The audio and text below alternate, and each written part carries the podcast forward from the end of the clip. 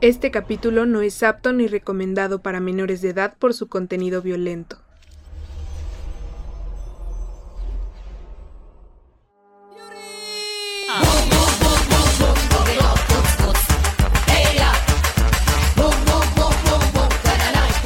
¿Qué tal camaradas Aluminatis? Buenos días, tardes o noches en el momento que nos estés escuchando. Te damos las gracias por estar aquí en esta tercera temporada que estamos empezando. Y les traigo una noticia. Hemos hablado de que México es surreal. Con esta noticia se van a dar cuenta que sí y sigue adelante esta historia. Pero para podérselas contar, quiero presentarles al único hombre que piensa que la verdadera, la, la, verdadera evolución de la raza humana va a llegar en el momento en que hagan una picafresa del tamaño de un balón o más grande. Les presento al señor Tatalaca. ¿Cómo estás, carnal?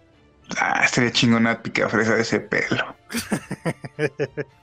sí, más o menos, güey. Todavía sigo medio enfermo. De hecho, yo creo que lo van a notar en la voz. Se me oye muy rasposa. Y aparte también, este... Voy a andar tosiendo a lo largo del programa, pero si no empezamos esto, nunca lo vamos a hacer. Pero esa voz aguardientosa ya la traes desde antes, güey, así que no, no pongas el pretexto. Es que ahorita vamos empezando, pero conforme empiezo a hablar, se va, se me va cortando más. Les voy a contar que el día, hace ocho días íbamos a grabar y me, me dice Tatalaca que se sentía mal, que la garganta se, se le había cerrado, pero me mandó un audio, camaradas.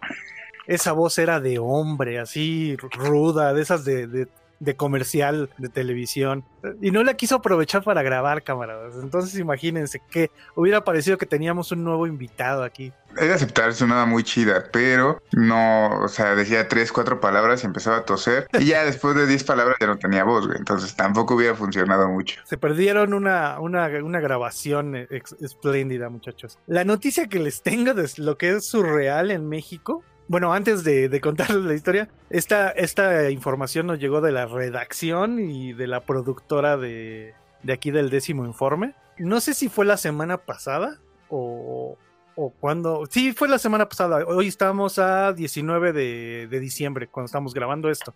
Donde me mandaron un meme donde está una escena de Amores Perros en la que le dicen a, al, al cuate este, al Gael García, que si sabe el desmadre que hizo su perro.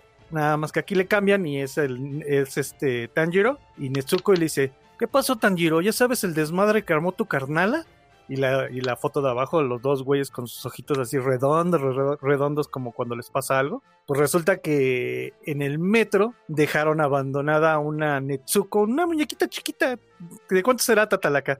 Yo la tengo, güey. Esa, esa muñequita que dejaron, yo tengo el set completito de Tanjiro, Nezuko, Inosuke y es. Zenitsu.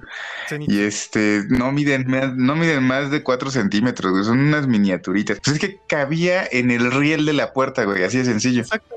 Cabía en el riel de la puerta y era lo que no y lo que estaba impidiendo que cerraran las puertas. Entonces, como las puertas no cierran si, si hay algo que las esté obstruyendo, pues se bajaron todos a buscar, se aventaron horas buscando qué era lo que, lo que estaba este, deteniendo la puerta. Y ya después de un tiempo, ya que lo sacaron de, de circulación el, el, tren y todo, se dieron cuenta que era una figurita de Netsuko pequeña, de, como la que dice Talaka, muy pequeñita.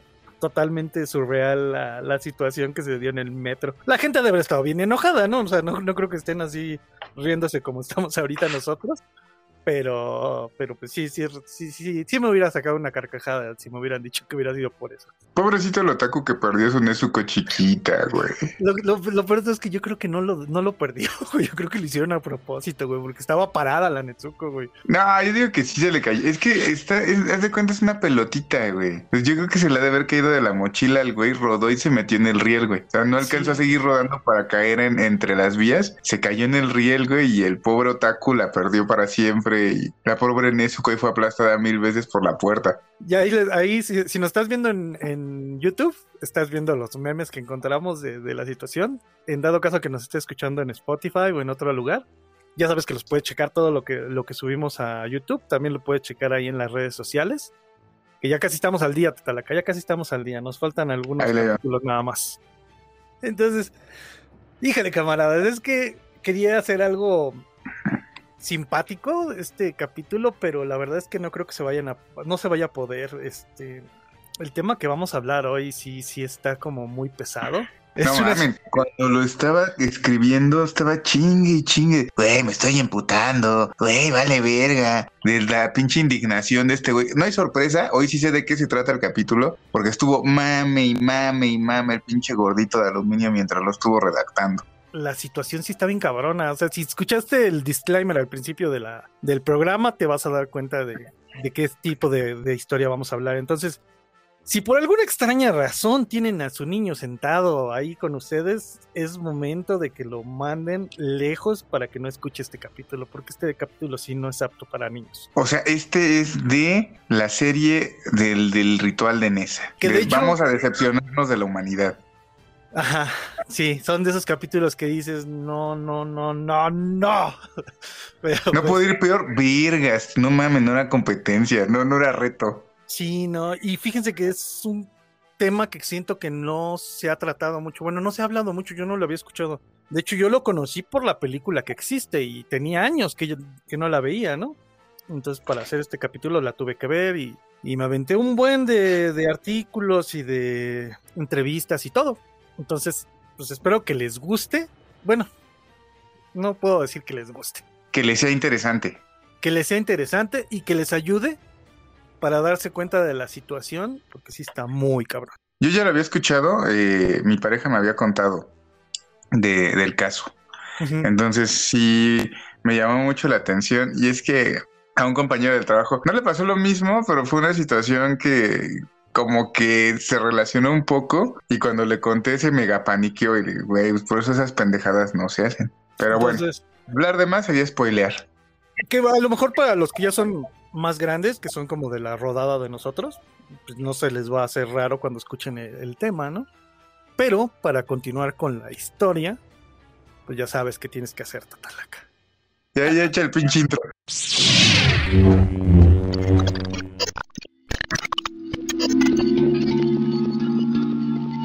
El décimo informe es una regla que se vale del sentido común, la cual especifica que en el momento en el que nueve informes tengan una hipótesis igual, el décimo tiene la obligación de defender la postura contraria e ir en contra de la mayoría, incluso si no está de acuerdo con ella, con la única finalidad de estar preparados ante cualquier eventualidad o alguna situación improbable.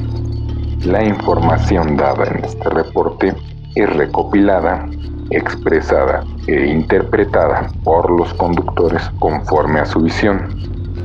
Si no estás de acuerdo con este informe, puedes redactar el onceavo, el onceavo, el onceavo, el onceavo.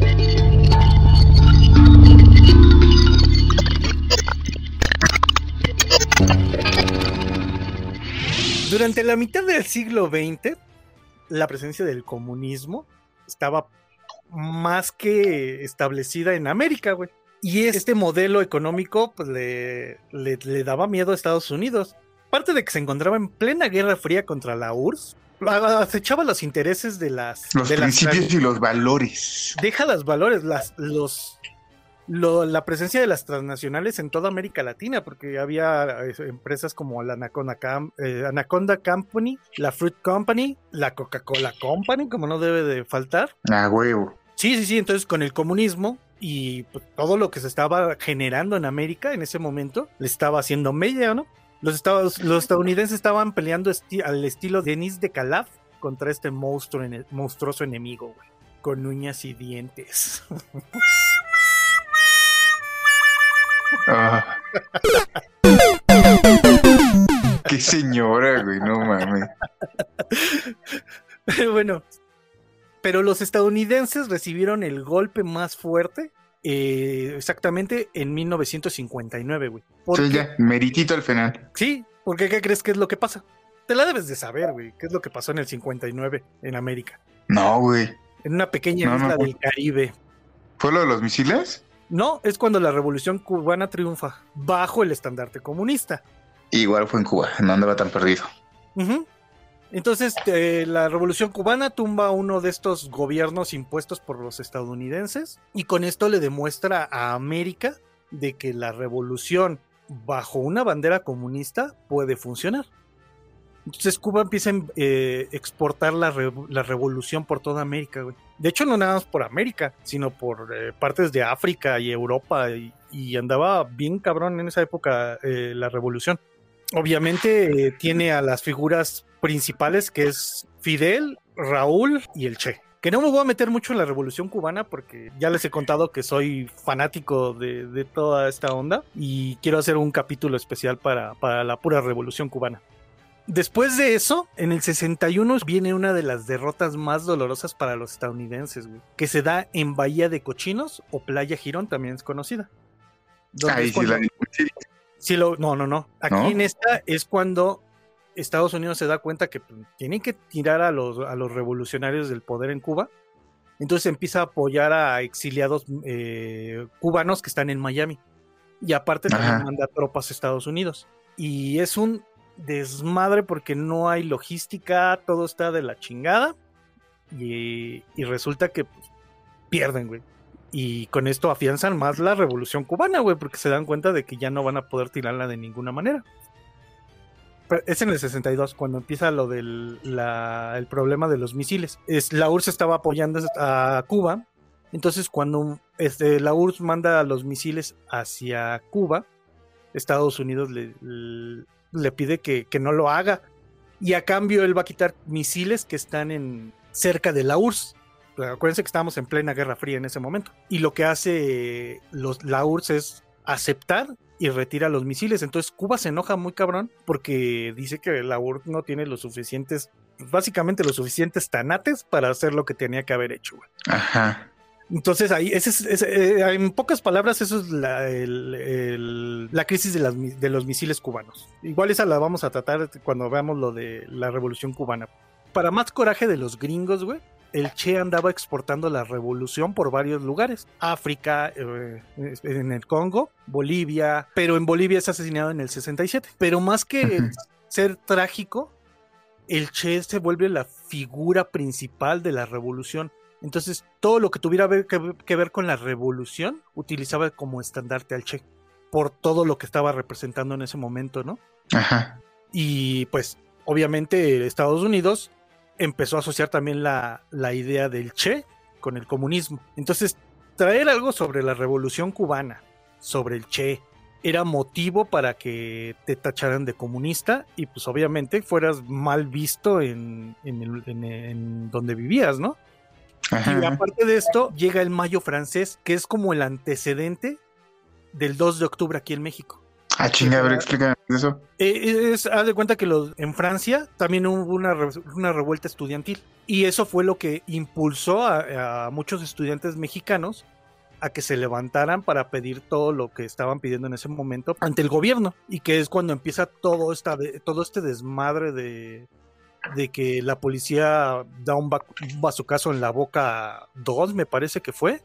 Ajá. Y cuando los estudiantes toman el zócalo y que lo sacan con tanquetas, y después cuando ya viene el 2 de octubre, que es la matanza de Tlatelolco. Mames, es que ese, a mí me, impresiona mucho que de repente cuando hablan del 2 de octubre, como si hubiera sido el 2 de octubre, güey, y no hubiera más. En descargacultura.unam, güey, hay, un, hay una crónica, güey, que empieza desde ese desvergue y acaba como hasta diciembre del, del 68, güey. Y que queremos eh, hacer un programa del 2 de octubre, pero la verdad es que nos va a quedar muy largo. No, van a ser tres, güey. Es, muchísima información, güey. Algo que está bien padre es cómo México absorbe en, los diferentes eh, aspectos, factores, eh, en, la, en la sociedad civil, en los medios de comunicación, en el poder. Todo lo que pasa después está bien cabrón, bien, bien, bien cabrón. O sea, las ruedas de prensa que hay donde los, los encargados de la fuerza pública es, y se lo ganaron, como ven. No mames, Nito hay un chingo de cosas, está muy, muy cabrón. Eso no, no es un capítulo, es de unos tres, güey. De hecho, ya estamos trabajando en él, ya, ya estamos recogiendo toda la literatura que podamos encontrar, porque hay muchísima, muchísima. Ah, y quién sabe cuándo, güey. ese se me antoja de final de temporada, porque si no manches, es muchísimo. Sería bien chido hacer como esa, ese aterrizaje más más mundano, güey. Porque te digo que aunque el de descarga UNAM está muy chido, yo me aventé casi una semana escuchándolo porque es mucha información, es demasiada. sí, creo que es todo un reto, güey. Y aparte, este, traernos a Paco. Cállate, güey, estaría bien vergas. Pues nada más para quedarles qué es lo que sucede es que la mayoría de los alumnos y profesores que estaban en el movimiento fueron tachados de comunistas exactamente porque traían un estandarte, por ejemplo, del Che. Entonces, no tanto por la revolución cubana, sino porque era esta parte que les digo que representaba la revolución, el cambio. Y, todo esto, pues el gobierno lo veía mal.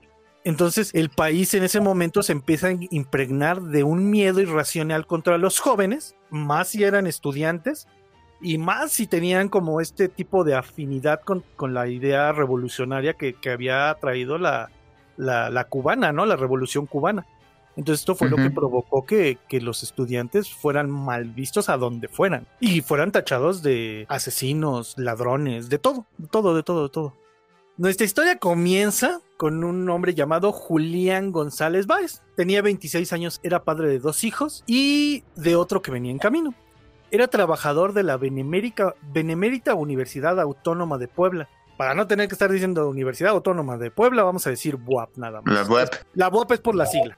Va, va, va. Eh, entonces, este, este joven decide organizar una expedición para subir al volcán de la Malinche o Matlalcuelle para los tlaxcaltecas. Ese es el nombre tlaxcalteca, pero casi todos la conocen como la, el volcán de la Malinche. Es un, vol- es un volcán que ya está, ¿cómo se le llama? No muerto, tiene otro nombre. Inactivo. Y muy famoso para los que hacen trekking y senderismo.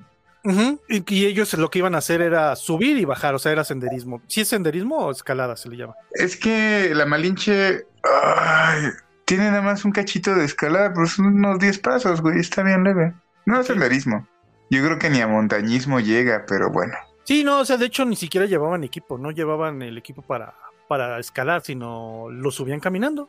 Es que sí, es, es más, es, es más una caminata que, no sé, a lo mejor estoy pecando de soberbia, ¿no? Pero de acá también el, el Nevado de Toluca mm, tampoco es como que necesites Sí, puedes subirlo equipo y caminando, ¿no? Sí, sí, eso ya, ya, es, ya está considerada alta montaña. Ok. Entonces, el motivo de organizar esta expedición era por dos cosas muy importantes para los mexicanos. Uno, era la fiesta de independencia nacional, que es el 15 de septiembre, y un puente de tres días por dichas fiestas, obviamente. Ah, huevo.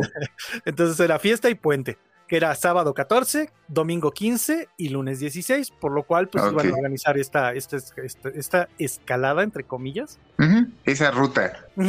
Así que días antes se puso a invitar a sus compañeros de trabajo, como es tradición cuando vas a hacer algo. Invitó aproximadamente a 11 y les explicó que había que llegar a la población de San Miguel Canoa, el cual está a las faldas del volcán, para de ahí empezar el ascenso. Muchos habían escuchado que la gente de ahí era osca. Hostil. Pero Julián, Julián les decía que ya había hecho esto en dos ocasiones anteriores y que no había tenido ningún problema. O sea que de hecho había llegado, había jugado con, con algunos de los que estaban ahí en el poblado y que después ya inició la, la subida y pues no, sin ningún problema. Entonces este, llegó el 14 de septiembre. Julián citó a, a todos afuera de la rectoría de la UAP a las 3 de la tarde para salir a las 4. ¿Y qué crees? ¿Que todos llegaron tarde? No, la mayoría se rajó, güey, con excepción de cuatro más aparte de él. O sea, en total eran cinco los únicos que estaban ahí para poder ir hacia la Malinche.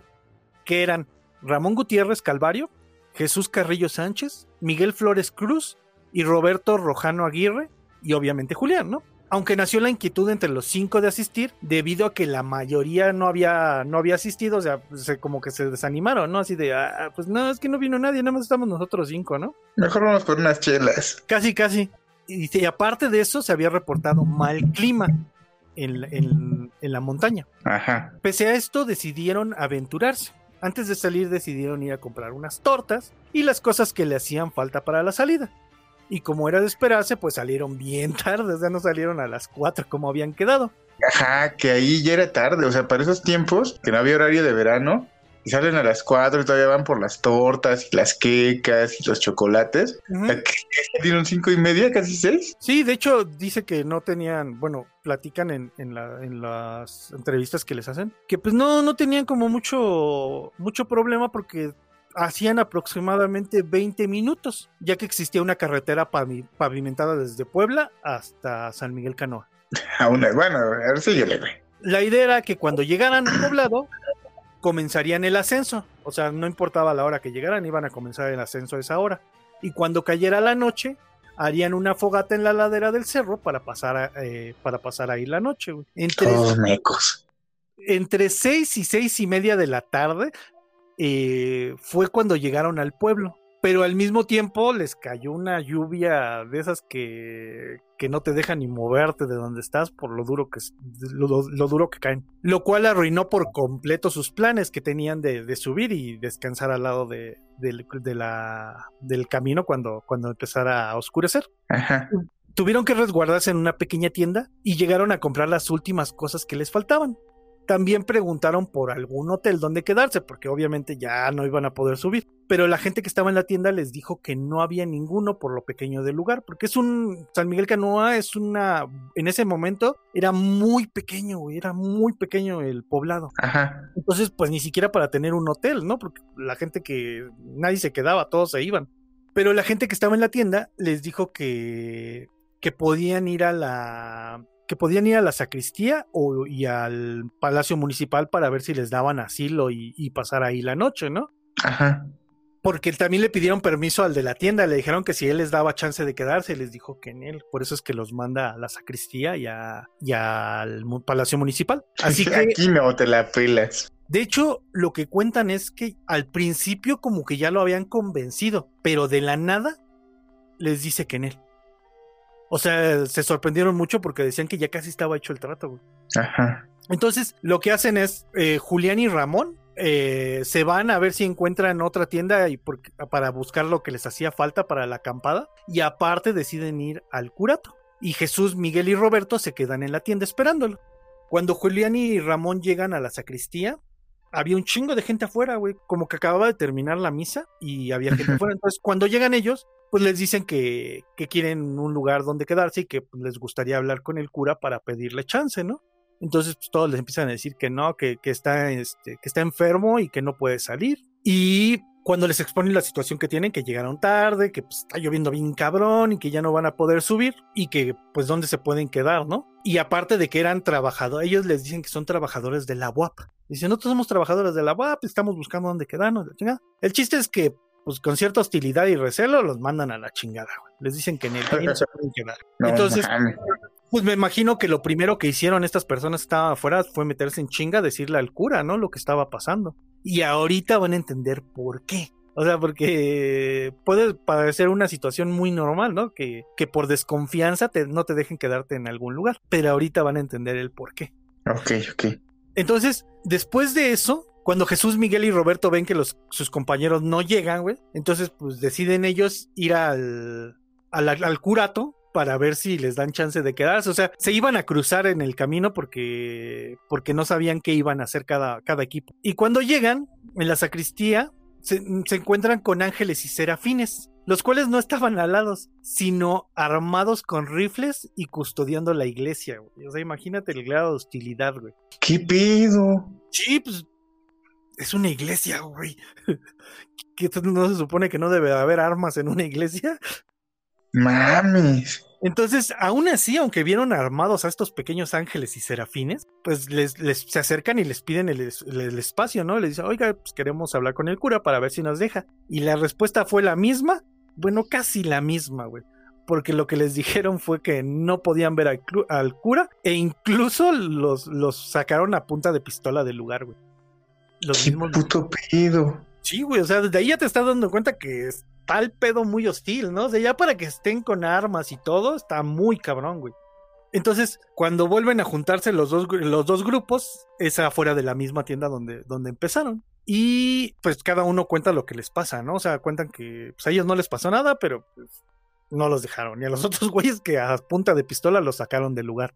Entonces, eh, decidieron que pues, lo más seguro y lo más conveniente era regresarse a Puebla. güey. Pero en este punto, como ya eran casi las 7, 7 y media, ya no había camiones. Entonces algunos les decían que tenían que caminar hasta la carretera, que estaba creo que a 8 o 10 kilómetros de donde estaba el poblado, eh, donde pasaban los camiones. No mames, es un chingo ya, güey. sí, sí, es un chingo. Y para la hora ya está todo oscuro, no conoces el lugar. Entonces, eso es lo que Sí, dificulta más. Ya te acaban de sacar una pinche pistola, güey, un pinche y rifle. aparte después de una pinche lluvia bien cabrona, güey. O sea, Sí. ya, ya estaba bien complicado. Se me olvidó decirles que la- todavía seguía lloviendo en el momento que, que estaba pasando todo esto. No, yo hace, hace dos años me aventé una, una pinche este. Pinches scouts están locos, con el respeto de todos los scouts. Pero están bien intensos, güey. Me fui a una madre que le llaman la travesía y es caminar un chingo. Tres días un chingo, con más de 40 kilómetros. Y no mames, güey. Sí te da pánico que empiece a llover, güey. Sí. Porque no, no, no, el terreno no está chido. Creo que No, cualquier persona que haya ido a acampar y se da cuenta que cuando empieza a llover ya valieron madre las cosas. La Por muy bien que estés, güey. O sea, no sé, así- ahorita, por ejemplo, nosotros vamos a comprar una tienda de campaña de tres estaciones porque, huevón, chilenos, yo voy a ir para allá. voy a ir a, a- ¿Cómo se llama? Torres del Paine. Torres del Paine. Entonces, tanto les estás presumiendo y no te acuerdas ni a dónde vas a ir, güey. es que me acuerdo que, que no sé por qué iba a decir puntas, pero no es Torres del Paine. Entonces, este, estamos viendo ya como el equipo chido, la casa de campaña de cuatro estaciones y todo. Pero no, güey, definitivamente si te empieza a llover, por muy buen equipo que traigas, te metes en la casa a esperar que no te vayas a morir, güey. No te metes a dormirte bien a gusto, güey.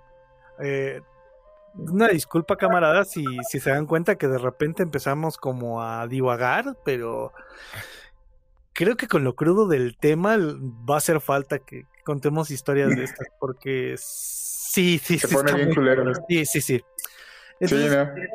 para este momento el pueblo, de boca en boca ya se estaba hablando sobre los desconocidos que estaban en su, en su, en su, en su pueblito, ¿no? Porque como les digo, era muy pequeño, entonces estaba muy cabrón. Entonces ya demasiado fastidiados y, desconfiados de las personas del lugar, decidieron ir a otra tienda que estaba al sur, donde les dijeron que ahí llegaban taxis y que pues a lo mejor en algún momento pues, los podían regresar los mismos taxis, ¿no? Que llegaban. Entonces pues ya se van al lugar a esperarlos. En, ese, en este punto la decisión ya estaba bien dividida, güey. Jesús y Ramón se querían regresar, mientras que Miguel, Julián y Roberto se querían quedar, güey. Mami, sin que. Sí, hazme el pendejo favor. Sí, Ya sí, sé, sí. ya sé, ya sé. Por lo que llegaron al punto más democrático de una discusión, güey. Aventarse un volado para ver quién, para ver quién ganaba, güey. Entonces se lanza, la, se lanza la, la moneda y los ganadores fueron los que querían quedarse. Pasar la noche en el lugar para el siguiente día comenzar el ascenso. Si no hubiera pasado nada de lo que les estamos contando, de lo de la sacristía y de que todos los mandaban a la chingada, pues no parecería un plan tan malo, ¿no? Pero, pues la verdad es que después de todo lo que ha pasado, todavía quererse Güey, te están sacando de la iglesia a punta de pistola y no la cachas. No, mames. Estaba, estaba cabrón. Que también entiendo que ya por la situación, ya estaba muy cabrón salir ya del poblado, güey. Pero, Pero- güey, no, no, no sí. Bueno, es que Es que sí es decían que difícil la situación, güey. Porque por otro lado también tú puedes decir, cámara, ya me voy, ¿no? O sea, vamos, vámonos a caminar, güey. Pero Ajá, esa era una de las opciones que les daban, que si no encontraban nada, güey, que se fueran caminando hasta la carretera y pues de array. pues sí, güey, pero también te pones a pensar, ¿no? Y si caminando en la carretera nos dan alcance y nos truenan, güey. Mm, O sea- no, no creo, porque ellos ta- hasta ese momento no lo veían más como que no querían que estuvieran ahí, güey. No, no lo veían como que los fueran a, a- a alcanzar o a correr, güey. Nada más era el miedo de que pues la gente estaba como muy hostil ante, ante la ante verlos a ellos. Entonces, después del volado que ganaron que, se iban a quedar, decidieron buscar un lugar para pasar la noche. En la, estaba, acuérdense que estaban en otra tienda, en la tienda que estaba al sur del pueblo que es donde según llegaban los taxis.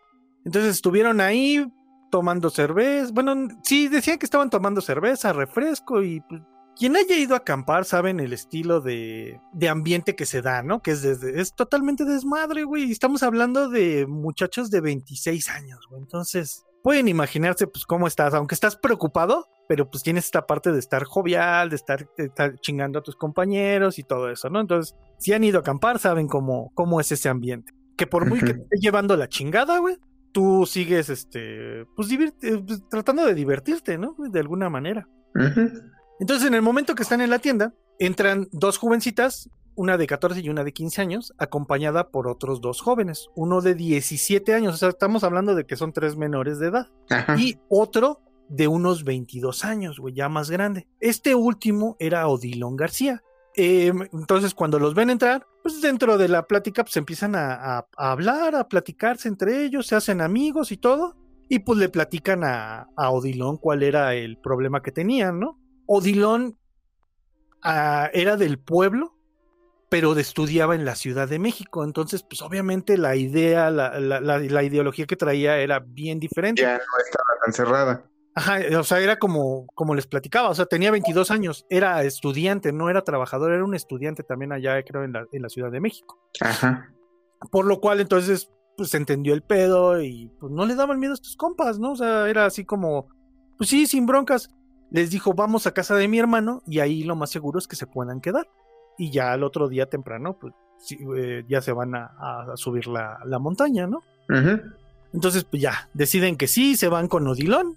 Y cuando llegan, le- les presenta a su hermano Lucas, a sus cuatro hijos y a su cuñada, los cuales los recibieron de manera muy hospitalaria. A diferencia de todo lo que habían estado sufriendo en- en- desde que llegaron. Como son los pueblos, güey. Literal. O sea, y no es, el- no es el culero, pero la verdad es de que así es. Hay mucho, hay gente muy buen pedo y hay gente que sí es de temer, güey. Ajá. La intención de salir, eh, bueno, era llegar a, la- estar ahí con, con Odilon y su hermano, con Lucas, y en la mañana salir alrededor de las 5 de la mañana rumbo a la Malinche. Entonces, pues ya, güey. Dentro de, de que están ahí con, con Lucas y viendo qué van a hacer, se ponen a platicar. Y entonces Lucas les empieza a platicar qué es lo que sucede en el pueblo. Entonces ahí les va un pequeño resumen de lo que es San Miguel Canoa. San Miguel Canoa es un poblado indígena desde la época prehispánica. O sea, imagínense cuántos años tiene. Al cual fue evangelizado por los franciscanos en 1640, güey, para ser parte de la jurisdicción del clero secular. Siendo un municipio independiente, o sea, independiente quiere decir que no tenían un gobierno de... eh, sí, el gobierno establecido que, que es por elecciones y todo, ¿no? Era No más se apegaban a la federación. Era más como por la, por, por la iglesia, o sea, la iglesia era la que decía que, que se iba a hacer en ese, en ese lugar, ¿no? Era una teocracia. Hasta que en 16 1962 pasó a formar parte del municipio de Puebla, güey. O sea, ni siquiera estamos hablando de las orillas, es parte del municipio de Puebla, güey. En ese momento era una de sus 14 comunidades, güey. Este poblado se encuentra a las faldas del volcán, como habíamos dicho. En ese momento contaban con 5.945 habitantes, que si lo ves, no es un pueblo tan grande, güey. No, no, para O sea, nada. es 6.000 habitantes y lo estoy cerrando a 6.000, güey. Es, es muy pequeño. Lo cual en su mayoría vivía de la agricultura. Aunque al estar de alfalas del volcán muerto, pues las tierras no son fértiles, obviamente, güey. O sea, entonces, entonces la agricultura era mínima, güey. Y lo que cosechaban solo era para consumo local, ni siquiera era para venderlo en Puebla o a los alrededores, no, era nada más para ellos. güey Ajá. por lo que tenían sobreexplotación de madera legal e ilegal, güey. O sea, había de las dos partes, güey. Con lo cual hacen carbón, güey. Hacer carbón es, hacen como un hoyo y dentro del hoyo hace- meten la madera y la empiezan a quemar y cierran el hoyo, güey. Y ya después nada más desentierran y eso es el carbón, güey. Y eso es a lo que se dedicaban ahí, güey. Pues como Tanjiro, güey. Hablando Ujú. de la Nezuko chiquita. Ándale. Sí, de hecho era como a hacer carbón, güey. Haz de que esos güeyes, en vez de hacer un hoyo, esos ten- tenían como un horno. Ah, ándale. Ah, pues es como un horno de, de tierra, güey, también acá. Ajá. Entonces, pues sí, sí, es como la misma idea, güey. Eh, hacían vigas y pues, todo lo que tuviera que ver con la madera era lo que hacían. ¿Y eran Algunos- acosados por los demonios? No, aquí no, güey. Bueno, sí, Eh, sí, ¿Y por Michael Jackson? nada más por los demonios. Al rato vas a ver. Otros tantos salían a trabajar a Puebla como albañiles en las fábricas, güey. O sea, sí estaba aislado, pero sí había gente que salía del pueblo a la ciudad. En esta época la comunidad contaba con tres escuelas, güey, nada más en todo el poblado. Son bien poquitas escuelas. Y eran tres escuelas primarias, de las cuales una pertenecía al cura del pueblo. No esa mamada, güey. Una secundaria, De Laika no tenía ni madres, güey. no, ni madres. Aparte había después una secundaria nada más, güey. La mayoría de la población, por obvias razones, güey, era analfabeta o semi-analfabeta. Muchos no hablaban ni español, solo náhuatl. Bueno, y te puedes, te puedes dar cuenta, güey, desde que hay tres escuelas y una secundaria, quiere decir que cuántos, uno de tres llega a la secundaria, güey, ahí en ese pueblo. Sí, sí, sí. O sea, es una madre, o sea, sí, sí te Y puedes creo que es muy feliz la cifra, ¿eh? Sí, y, y te puedes imaginar por qué la población era analfabeta, güey. Ajá. Porque estamos hablando de que en los 60, en los 68, solo había tres primarias, güey. Antes de eso, a lo mejor una nada más, güey. Quién sabe. Pero ocho años antes, en 1960, llegó un personaje que cambiaría el rumbo de este pueblo.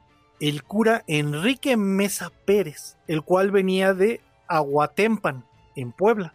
Y los rumores decían que había salido de ahí por los, los malos tratos y abusos que daba a la población.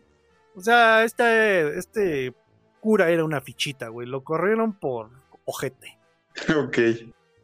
En estos ocho años que llevaba este ojete en, en el pueblo, desde 1960 hasta el 68 del que estamos hablando en esta historia, ya había ganado mucha notoriedad y fama y aparte de eso, poder, güey.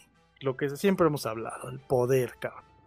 El motivo no era, o sea, sí en parte era religioso, pero el que se hubiera hecho de tanta fama y poder era porque él era el encargado de gestionar cualquier obra pública en el pueblo, güey. Como si fuera No, gobierno. Ajá. Sí, sí, sí, sí. O sea, básicamente este güey era el intermediario entre el pueblo y el gobierno, güey, de Puebla. Sí, sí, sí. Era un lo- presidente municipal, güey. Casi, casi sin ser electo. Y obviamente, pues po- con, con esa, desde, desde esa perspectiva, estamos hablando de un güey que recibe recurso público y puede hacer lo que se le hinche la gana. No mames, pinches cantidades de dinero que no volaban, ¿no? Ah, imagínate esto, entonces, es, es el único vínculo que existe entre el gobierno y el pueblo. Un pueblo analfabeto, que por, en su mayoría pues era religioso. Religiosamente es una figura de autoridad, güey. Y, y ante el go- y como gobierno, pues también es una figura de autoridad, güey. Entonces, para donde le voltees no hay a dónde ir, güey, con este cabrón. Ajá. Entonces, la presencia de autoridades municipales o gubernamentales era nula en el pueblo, güey. No había necesidad porque este cabrón era el encargado de todo esto. Ok. Un caldo de cultivo para una mamada. Pues sí, ok, Sí. sigue. Este güey quitaba y ponía autoridades locales como alcaldes, regidores y el mismo presidente municipal, güey. Era el tesorero de las juntas de mejoras, de agua, de la luz. En pocas palabras, él decidía quién tenía servicios y quién no, güey. Todo esto apoyándose en un grupo articulado a la Liga de Comunidades Agrarias del PRI, güey, estatal. Ah, No. mames. No, con razón. O sea, está muy cabrón, güey. Este güey era el dueño del pueblo, si, pu- si quieres verlo de esa manera. Perfeccionando el PRI. Ajá. Ah, yo creo que el PRI fue una herramienta nada más. O sea, lo que hizo este cabrón, eh, el PRI fue nada más como la herramienta para poder hacerse de más poder. Valiéndose de un sistema de dominio violento que usaron para intimidar a sus oponentes políticos, los campesinos, y Mesa se convirtió en el cacique del lugar. güey. ¿Qué es lo que le decimos? Era, para donde voltearas, ese güey era el único que podía hacer y deshacer como quisiera. Es la primera vez que usas la palabra, ¿verdad? Cacique. Sí, esta es la primera vez que utilizo la palabra cacique. Sí, ¿qué es eso? Sí, justamente. O sea, la- este güey no, no, no me acuerdo ahorita si dentro de lo que voy a decirles, casi casi tenía tiendas de rayo, ¿no? Pero estoy casi seguro que tenía, güey. Por lo menos no oficiales, ¿no? Sí. Entonces, este pinche cacique cobraba los impuestos y si no tenías para pagarlos, te ponía a trabajar en las obras del pueblo, cabrón. O sea, tenía mano de obra gratis aparte de todo. Obras que les cobraba a los pobladores por parejo, güey. O sea, todos les cobraba, güey, por las obras, mientras que a él le estaban dando dinero del gobierno para que hiciera esas obras, güey. Güey, así me pasa aquí, güey. Donde Eh, vivo.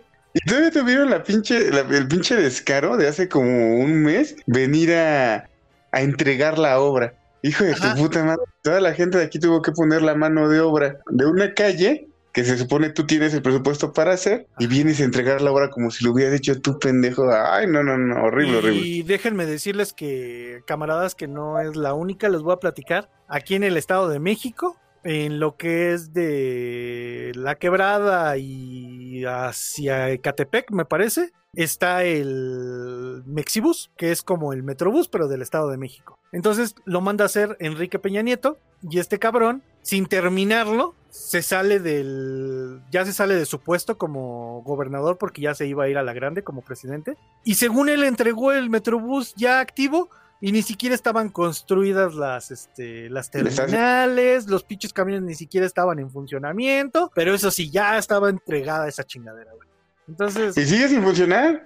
O sea, todavía. sí, hay, sí, eh, no, sí funciona, güey. Nah, pero no funciona como debe de ser, güey. Porque Ah, apenas, creo que ya empieza a ser parada en todas las estaciones, güey. pero todavía funciona. Te subías en, en puente, en Puente de Fierro y de ahí te trasladabas hasta Indios Verdes sin hacer paradas. Entonces, Porque no estaban habilitadas, güey. ajá, Entonces, en pleno 2022, güey. esta situación de, de este cacique le ayudaba muchísimo. Aquí, pues, por lo menos, mucha gente se quejó y todo, pero allá, ¿quién se iba a quejar, güey? Te quejabas y te ponían a trabajar. Ah, te digo, acá pasa igual, güey. Acá, Ajá. acá cuando me salieron con la mamá, de, es que mira, ya nos pusieron, eh, nos van a poner el, el material, pero nosotros, a ver, no, güey. O sea, es, es parte del presupuesto. La mano de obra tiene que estar, tiene que obrar dentro del presupuesto. ¿Quién les aprobó el presupuesto? Yo voy y lo checo. No, pero Ajá, es que, es que va a ir a checar. Pues porque la mano de obra tiene que estar incluida. Alguien se está volando la mano de obra. Claro. Pues Y sí. ya sabes, porque no mames. Nada, casi me linchan, güey. Digamos que tú tuviste la opción de decir, pero acá ni eso, güey. O sea, ¿quién se iba a poner? Porque aparte, si tú le caías mal al padre, güey, te cobraban más impuestos, güey. Te quitaba la luz, te quitaba el agua, güey. O sea, te ponía a Ah. hacer lo que quisiera el cabrón.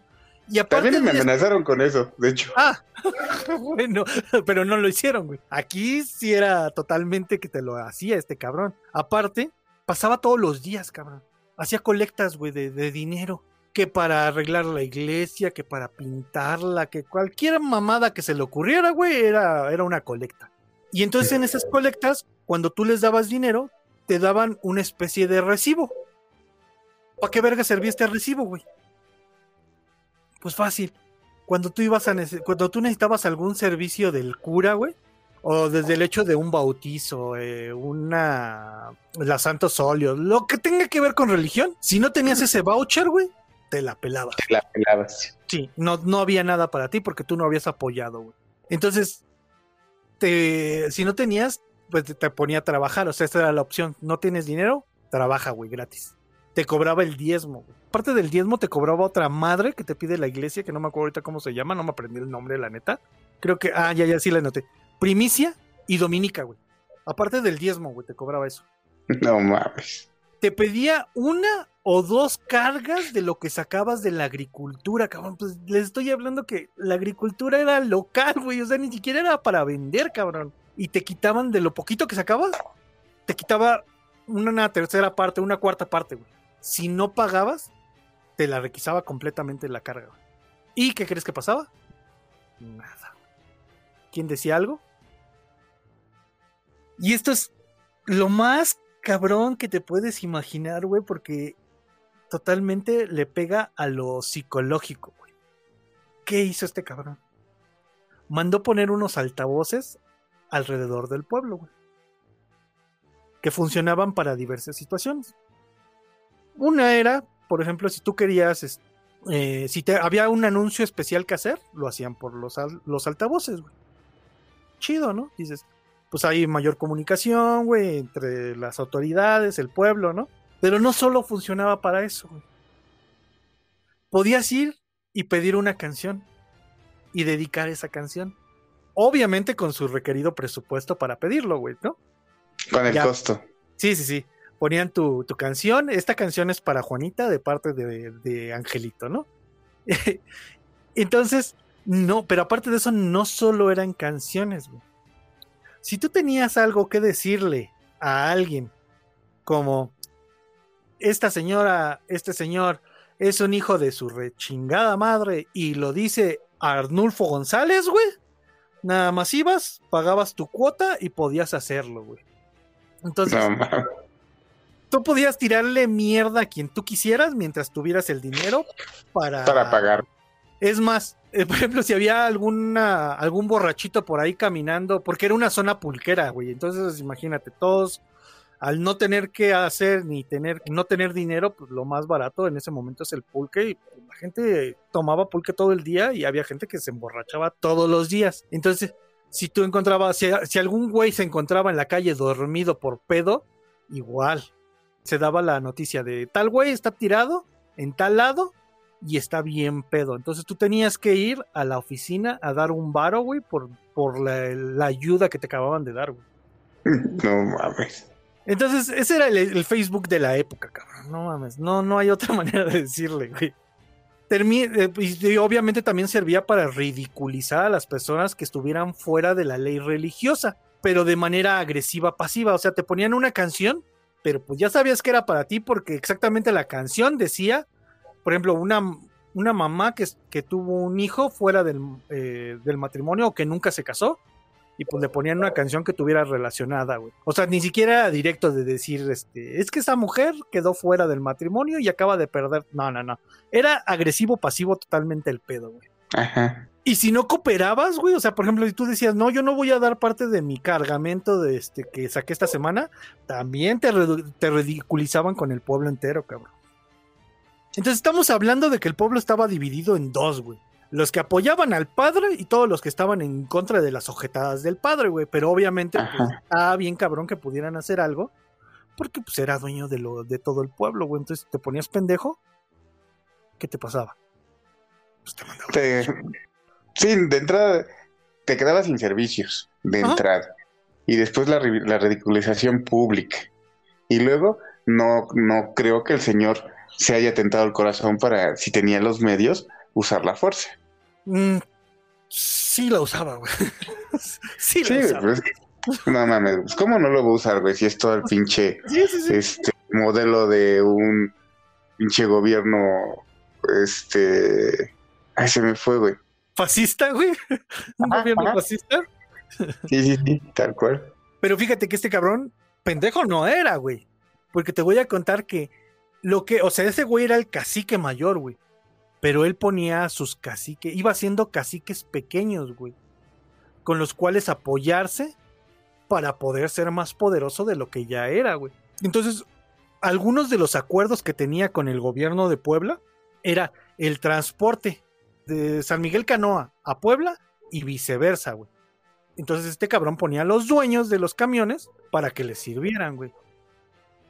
Entonces, Era el Estado de México, güey. nada más que a pequeña escala, güey, porque este cabrón también lo utilizaba, por ejemplo, para cuando llegaban los jóvenes, por ejemplo, en esta ocasión que llegaron los jóvenes, ¿quiénes creen que les iban a decir al padre que había jóvenes? güey?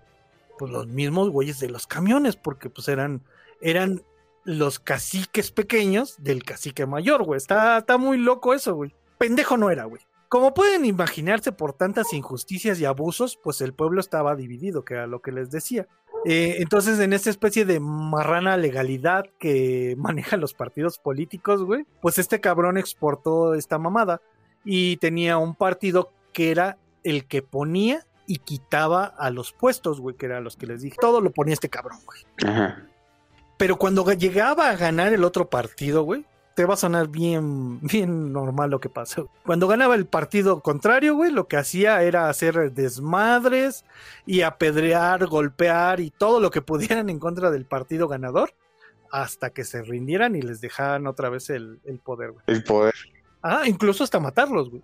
En algunas ocasiones los inconformes mandaron cartas al gobierno, incluso al obispo denunciando estos abusos, pero el gobierno dijo que deberían estar, fíjate la mamada que dijo el gobierno, que deberían estar contentos de tener gente como el cura, ya que gracias a él tenían carretera, agua, luz, puentes y él había hecho las gestiones para, de- para, hacer, para hacer todo esto de lo que le estaban diciendo. O sea, básicamente, ¿qué se quejan si este güey es un chingón y ustedes están bien pendejos?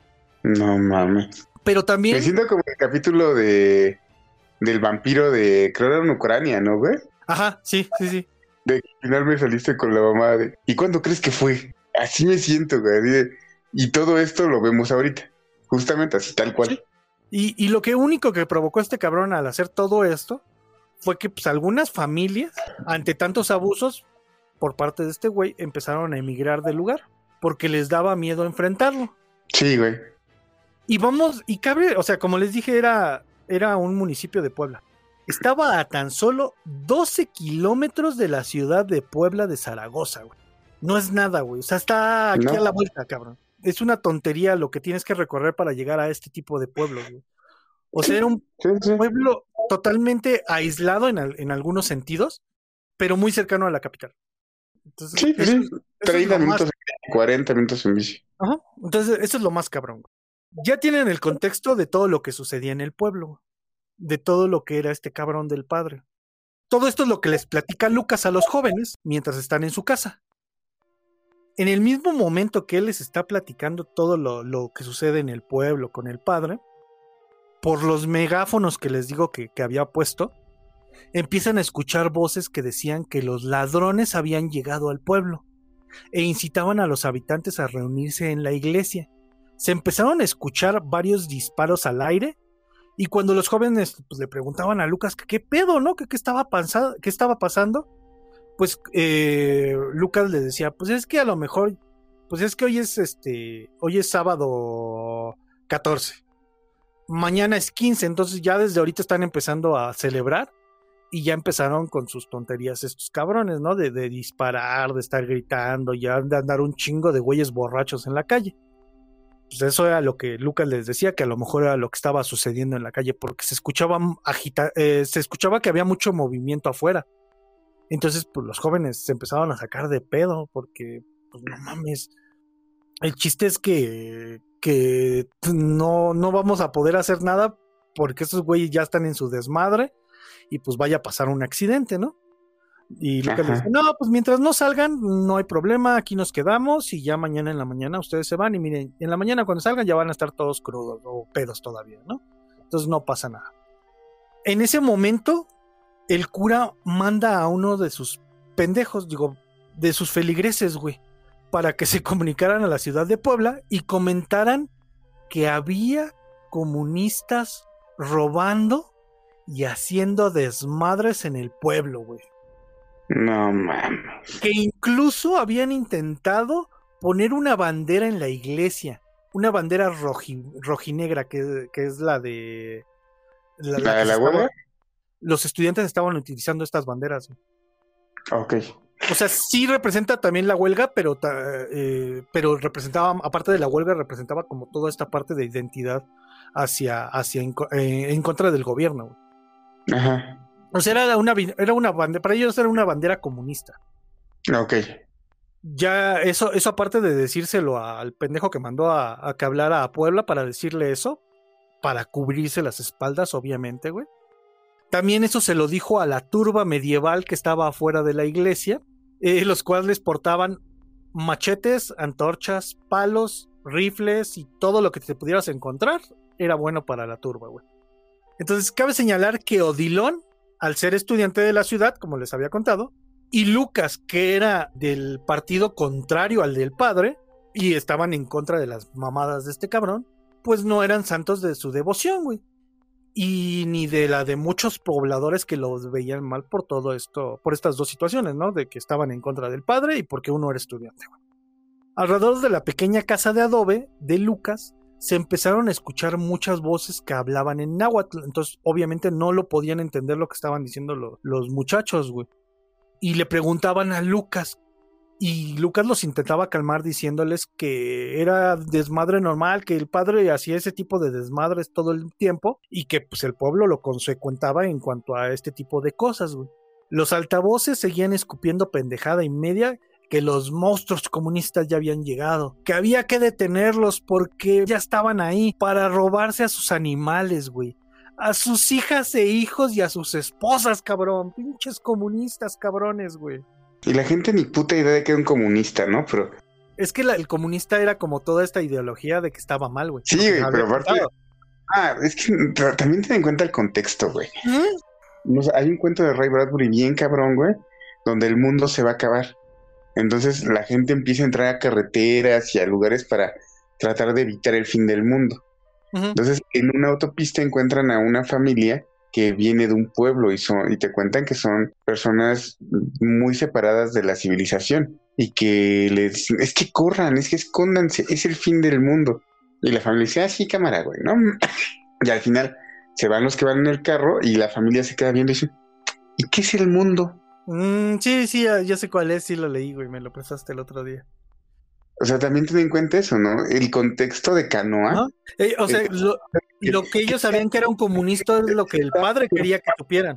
Claro, y si te dicen, el comunista viene a robarse a tus hijas, a esos, no mames. Sí, sí, ¿no? sí, totalmente. El mame, ¿no? Está cabrón, sí. A nosotros nos parece así como, ay, no mames, pero para ellos era así como, no mames, sí se los van a llevar, güey. Y No, eh, es que, es que en serio, en serio, o sea, y, y esto a lo mejor va a ser muy cabrón, pero es importante que vean el mundo más allá de- de- del privilegio de donde viven. Es bien diferente vivir en una ciudad así tan compleja como es la CDMX a alejarte una hora a un pueblito que no, e- que no sea tan citadino. O sea, yo insisto, yo vivo en un pueblo muy pequeño y yo toda mi vida la, la crecí en, en la Ciudad de México. Yo trabajé en Texcoco, notabas la diferencia, ¿no? O sea, es más tranquilo, las cosas van más despacio y tiene sus cosas, pero ya un pueblito como tal, todas estas Sí. cosas que estás contando es el pan de cada día, güey. ajá, es muy normal. Y de Sí, hecho, cuando la religión gobierna, cuando, bueno, no la religión, cuando la iglesia como institución, no como institución de fe, sino como una institución ya pública, güey, cuando es la que gobierna, es cuando empiezan a pasar este tipo de chingaderas.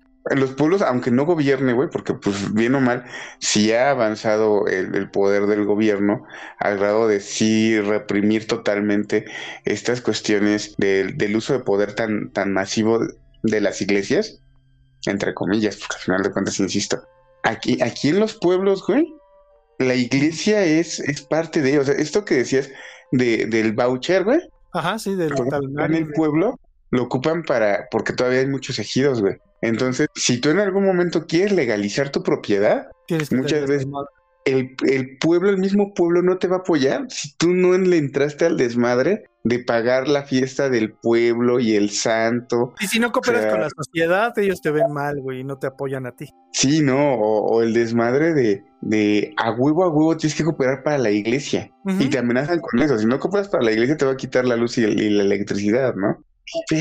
Sí, y que aquí te voy a decir que no me gusta hacer esto, pero voy a decir que la iglesia como institución no tenía nada que ver. Todo el desmadre era del cura. Era cura, sí. O sea, aquí en es- hasta aquí, hasta aquí, en este momento, la iglesia no tiene nada que ver como institución. No me gusta decirlo, güey, pero hay que decir que, que no. Aquí el pedo era el cura. Entonces ya empiezan a escuchar todo este desmadre, los megáfonos están a todo diciendo estas pendejadas, güey. Se empiezan a juntar un chingo de gente afuera de, la iglesia y ya cuando está bastante gente, la turba se mueve acompañada de gritos, disparos y los altavoces a todo lo que daban para recorrer las tres cuadras que separaban la iglesia de la casa de Lucas García, güey.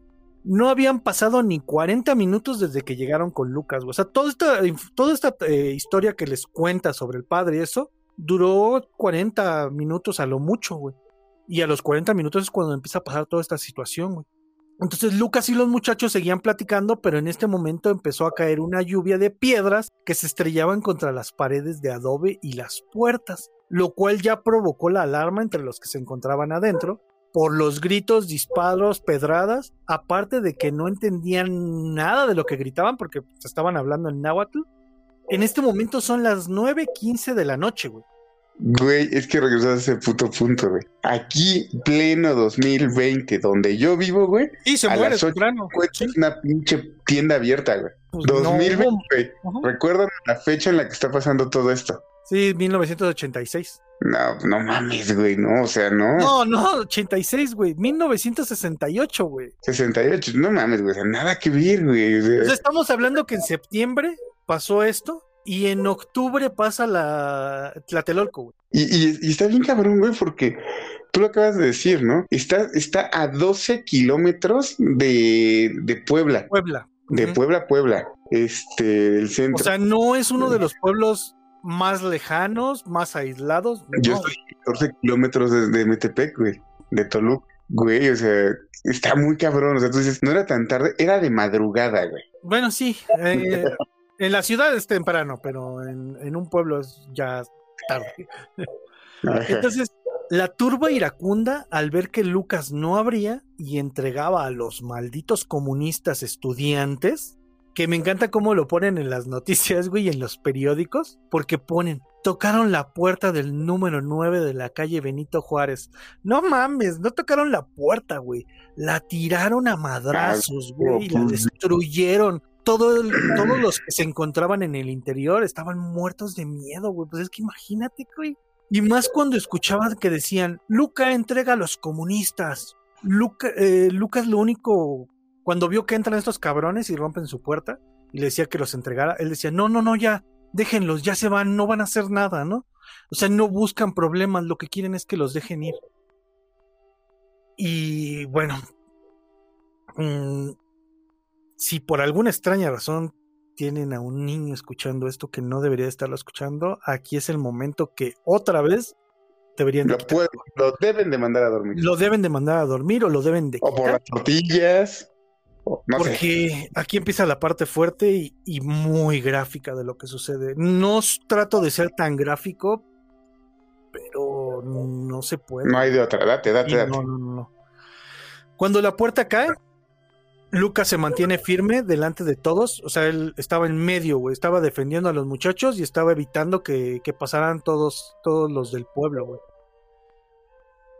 Trataba de explicarles que no eran estudiantes, que eran trabajadores y que menos eran comunistas, güey. Incluso Lucas, que trataba de contener a la turba, se giró hacia los muchachos para preguntarles qué habían hecho, que por qué los buscaban, güey. Los jóvenes decían que no habían hecho nada, que solo querían subir a la Malinche. Y cuando Lucas giró para decirle a la muchedumbre que no había peligro, de la nada recibe un machetazo en el cuello. güey. Y cuando cayó al piso, fue rematado con un disparo en el pecho. Sus hijos y su esposa lo vieron morir, güey. Sus hijos eran menores de 8 años, güey. Entonces la turba avanzó por la casa hasta llegar a donde se encontraban los jóvenes, acusándolos de comunistas y preguntándoles dónde tenían la propaganda, güey, dónde tenían las banderas. Los muchachos lo único que podían decirles es que no traían nada de eso, que solo iban a escalar, que, busquen, o sea, no traemos una casa de campaña, traemos pilas, traemos lámparas, traemos comida, no traemos nada de las pendejadas que están diciendo, ¿no? Pero esta respuesta pues no le gustó a la iracunda multitud y comenzaron a golpearlos para sacarlos. En eso llegó un policía del pueblo. En algunas versiones era un comandante, el cual intentó rescatarlos de la turba tratando de llevárselos a la cárcel, pero no logró nada ya que la multitud estaba plenamente convencida de que eran ladrones, comunistas, estudiantes, agitadores, ateos, que era lo peor de todo, güey, y todo eh, el combo que el cura les había vendido. En este momento alguien gritó, hay que amarrarlos. Hay una, hay un autor, se apellida Le Bon, me parece que es este sociólogo y habla mucho sobre esta parte de las masas, que dice que las masas son explosivas, que no necesitan mucho para detonar, güey. Que con un grito que dé a alguien, güey, la masa puede actuar sin tener un líder, sin nada, güey, y que no piensa. La masa se cierra, güey. O sea, en el momento que uno actúa, la masa lo sigue y no se detienen hasta que terminan. De hecho, también. Pinche horda zombie. Sí, también lo dice este eh, Freud. Freud habla de las masas igual, o sea que las masas son, si podríamos hablar de un ser, es un ser no pensante, güey. son seres que, que funcionan con base a, estímulos, güey. Tienen que hacer lo que tienen que hacer, güey, y después ya como que empieza a reaccionar la masa. Ese es el problema de una masa. Sí, porque con cualquier cosita, con cualquier ruido, va a valer madre. Y creo que hay una película, no sé si la han visto, que habla sobre tres historias que suceden en, en, en, en México. Y hay una que habla de un pueblo en el que hay un güey que es pobre y su hijo tiene cáncer y pues, no tiene ni dinero para comer ni para nada, güey. Entonces ese día decide ir a la iglesia para pedirle al santo que pues, le apoye, güey, que le ayude de alguna manera. Y al mismo tiempo entra un cabrón que no es del pueblo y se roba una cruz que es de oro. Entonces, cuando salen los, los dos salen al mismo tiempo. Y el padre se da cuenta que falta la cruz. Y empieza a gritar, güey, y empieza a tocar las campanas y todo. Y el pueblo se reúne en chinga. Les dice que se robaron la, la cruz, güey. Entonces el otro cabrón, el que traía la cruz, la deja caer al suelo y se echa a correr. Y pues todos ven que el güey que, que pues había ido a pedir nada más por la salud de su hijo y que le dieran trabajo, pues es el que tiene la cruz. Y de putazo, güey, ni siquiera se necesita nada de... eh, lo cuelgan. No, man. O sea, no, necesitaron nada para colgarlo y nunca supieron si era, si era culpable o no. Es más, el padre le dice, hijo, diles que tú eres el culpable y, y para que te perdonen. Y ya cuando les dice que sí es el culpable, el padre le dice, bueno, ahora sí, que Dios cuando estés allá arriba con él te perdone. Y madres, güey, lo cuelgan. Entonces, todo esto de la masa, güey, sucede con un grito. Aquí el grito fue, hay que amarrarlos, güey.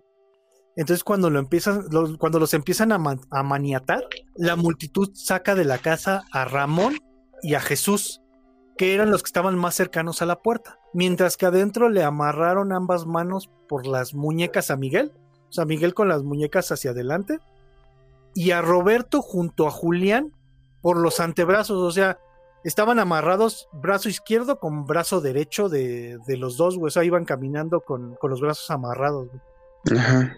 A los que sacaron a punta de patadas, güey, palazos, golpes y golpes no con palos, güey, sino con el canto del machete, no, no, no la parte del filo, sino la parte de atrás. Estamos hablando que es metal, güey, entonces un putazo aparte de que va a doler un chingo, si se les va tantito el filo, güey, aparte del putazo te llevas un corte, güey. Cuando salen y empiezan a caminar, se encontraron con una de las imágenes más horribles, güey. Los cuerpos de, sus compañeros estaban tendidos en el suelo, inmóviles. Odilon salió detrás de ellos del mismo modo, o sea, salió amarrado. Cuando comenzaron el Via Crucis con destino a la plaza del pueblo, Miguel cuenta que cuando estaban cerca de, un puente que estaba por ahí, pudo escuchar que alguien gritó: ¡Muérete de una vez, desgraciado! seguido de una detonación. En ese momento, Odilon recibía el tiro de gracia. Acuérdense que Odilon salió hasta atrás de todos. Pero no murió con el tiro de gracia. Su fin llegó debido a que un grupo de mujeres, y en algunas versiones un niño, lo agarraron a garrotazos hasta que dejó de moverse. Julián cuenta que cuando los llevaban a... había personas que intentaron ayudarlos, pero fue imposible, que es lo que les digo, esta parte de la, de la turba, no, no se detiene ante nada que incluso escuchó que alguien dijo, ya remátenlos, y la contestación fue, ya déjenlos, y que la gente le hizo caso a esa persona, pero nunca supo quién fue, güey. Julián dice que solo escuchó la voz, pero nunca alcanzó a ver quién era, güey. Incluso gente intentó salir del pueblo, pero no podían porque los, camisos- los caminos habían sido bloqueados con piedras para que nadie saliera, pero para que tampoco nadie entrara. La gente que caminaba junto a ellos iban hablando de temas de trabajo como si las acciones que estaban pasando fueran de diario, güey. Así de, ¿y cómo te fue en la siembra hoy? ¿Y cómo, cuánto carbón has sacado en esta semana? Algo cotidiano, güey. Parecía eh, este linchamiento. Sí, sí, no pasó nada. Nos llevaron a la plaza del pueblo, junto a la iglesia. Seguía lloviendo. Nosotros estábamos sin fuerza. Solo oíamos que decían, háganse a un lado, vamos a rematarlos. Eso lo cuenta Julián. En uno de esos momentos, Julián, que ya venía casi inconsciente, cayó al suelo por un golpe que le dieron. Y alzó la mano. Y de un machetazo le volaron tres dedos. O eso fue lo que Miguel le comentó ya que Julián no recordaba nada ni dolor sintió del, del, gua- del- del corte que le hicieron. En el camino a la plaza los jóvenes se deshacían en explicaciones, las cuales se perdían entre el túmulo de voces de su alrededor, las cuales los seguían acusando de ladrones, de quererles quitar la religión, de comunistas, que eso es lo más pendejo que se me... ¿Cómo, cómo quitarles la religión, güey? O sea, ¿cómo te van a quitar la religión? Eso es lo más pendejo. Pero como dices, el contexto y al ser un, a un pueblo analfabeta, pues te quedas con lo que dice el padre, güey. Pero sí, o sea, escuchándolos dices es que es muy pendejo. O sea, ¿cómo te van a quitar algo que no es tangible, güey? O sea, no te pueden obligar a eso, pero pues bueno. También los acusaban de comunistas, incluso de que eran el diablo y los iban a quemar, güey. Cuando estaban en la plaza seguían los golpes y el pendejo interrogatorio de que dónde estaba la propaganda, las banderas. Roberto, que ya venía bañado en sangre, cuenta que vio un hombre con sotana, que mostraba una postura desenfadada, ya que tenía los brazos cruzados y contemplaba la escena, el cual se encontraba en el atrio de la iglesia. O sea, pues no, no, no queda más duda, ¿no? O sea, el padre sí estuvo presente. Alrededor de las 10 o diez y media llegó la ambulancia. Acuérdense que había hablado a Puebla el padre para decir todo lo que estaba sucediendo. La, la, ambulancia no pudo pasar por las piedras y se retiró del lugar. Pero después de unos 20 o 30 minutos después, regresó, pero ahora acompañado por un camión de granaderos. Al grito de Policía, policía, algunos pobladores advertían la llegada del cuerpo policial, pero la iracunda turba apenas si se vio amedrentada con esto y no permitían que les brindaran la ayuda a los moribundos jóvenes, impidiendo incluso que los desataran. Entonces al oficial al mando del grupo de granaderos, al ver 1500, 2000 habitantes fúricos y pendejos, y al ver que no podía contenerlos, de manera enérgica y para que la multitud lo escuchara, dio la orden de cortar cartucho y disparar a quien se moviera o se pusiera, y solo así lograron rescatar a los tres sobrevivientes, los cuales se encontraron terriblemente heridos. Primero fueron trasladados a la Cruz Roja y de ahí al Hospital Civil, donde lograron salvar sus vidas, y alrededor de las 5 de la mañana estaban afuera de peligro. La madrugada del 15 de septiembre, acuérdense que todo esto fue el, empezó el, 14 eh, de 1968, Pilar Flores, la esposa de Julián, asistió al hospital después de ser informada que su esposo estaba gravemente herido. Ya cuando logró entrar a verlo, cuenta que tenía la espalda morada, varias heridas en la cabeza, además de las lesiones en los riñones y fuertes dolores musculares. Y ya le contaron que estuvo a punto de ser asesinado por el pueblo. Las palabras de, Pilar fueron, fue horrible, ya me yo me quería desmayar cuando vi en una bolsa sus dedos. Después fueron transportados al hospital de Guadalupe donde estuvieron 18 días hasta que los dieron de alta. ¿Te parece un chingo 18 días o pocos días, güey? Lo que pasa es que por los golpes, güey, o sea, que la espalda estuviera así, güey, yo creo que la columna se comprometió un chingo. Aparte que no sé si hayan intentado rescatar los dedos, güey, o sea, tratar de reinjertarlos. Yo creo que ya no. No creo, para la época no creo, aparte de 1960. Pero, no, 18 días Sí se me hace poco, güey. También, a, mí, a mí también. En esos días los periódicos locales esparcieron la noticia tomando los testimonios solo de los vecinos de Canoa y los del cura Mesa. ¿El cura Mesa? El cura Mesa. En esos días los periódicos locales esparcieron la noticia tomando los testimonios de los vecinos de Canoa o de lo que el cura les había dicho que dijeran, donde les acusaban de haber intentado saquear una tienda y de intentar poner banderas rojinegras en la iglesia. Pero fue hasta que se sabría la historia por ahora contada por los, los supervivientes del linchamiento. O sea, pinche eh, los medios solo tomaron un lado de la historia y les valió madres y la contaron como decía el pueblo, Pues obviamente el pinche pueblo nunca iba a decir lo que hizo, güey. Sí, no, íbamos a linchar a tal persona, sí, sí, sí. Pues porque así nos dijeron, o sea, el cura nos dijo que eran comunistas y pues todos pendejos ahí fuimos. Pues sí. Tomasa García, la viuda de Lucas, identificó a 17 vecinos, los cuales habían matado a su esposo y a los dos jóvenes. Era testigo, güey. Lo cual provocó el repudio del pueblo por señalar a los culpables y ella y sus hijos fueron perseguidos y amedrentados por los vecinos hasta que vivieron ahí en Canoa. Miguel y Roberto se dedicaron a dar pláticas sobre la violencia impulsada por el fanatismo y el prejuicio, por la mentira enarbolada como dogma. Por desgracia ambos ya han fallecido. fallecido. El único que hasta el 2018 permanecía con vida fue Julián, quien narró los hechos a 50 años del linchamiento. Nunca regresó a Canoa, pero declaró que no guarda rencor alguno a los pobladores de Canoa, reconociendo que no eh, todos en el pueblo se comportaban igual. Y tal vez la parte que deja el peor sabor de boca es lo que pasó con el cura Mesa Pérez, del cual casi es desconocido su paradero, después de llevar al pueblo a un estado de violencia incontrolada. Este cabrón no recibió castigo, güey.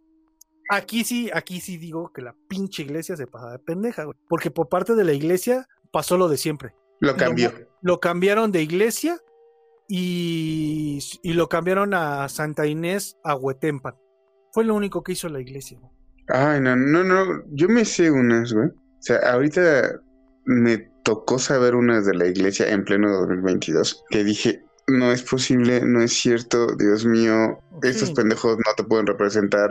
No, no, no, no, no, güey, no. Pero ya, ahí ya es meterme en cosas que, que por lo menos al aire en el podcast no quiero. Si algún día tenemos una convivencia, con gusto les cuento. Pero no, no, no, no. Acuérdense que estamos hablando de la, de la iglesia como institución, no como criticando su fe. Acuérdense de eso, porque eso sí no va a pasar. Llega que, lo, ves representado justamente en este pequeño diálogo, ¿no? En el, ay, Dios mío, puede estar pasando. O sea, no, güey, o sea, la iglesia, la, la, la, fe es, es, es, algo totalmente necesario para la humanidad. Sí, claro. Y que hay que revisar la, el, el, el, mote que le quiera poner a su deidad, ¿no? Sí. Pero la institución a nivel, a nivel de fe, ay, no, no, no, no, no, es muy feo, muy, muy, muy, muy feo. Sí, es una, es Olvidemos eso. Para los, para carpetazo a ese, punto. Para los identificados de la turba también fue lo mismo.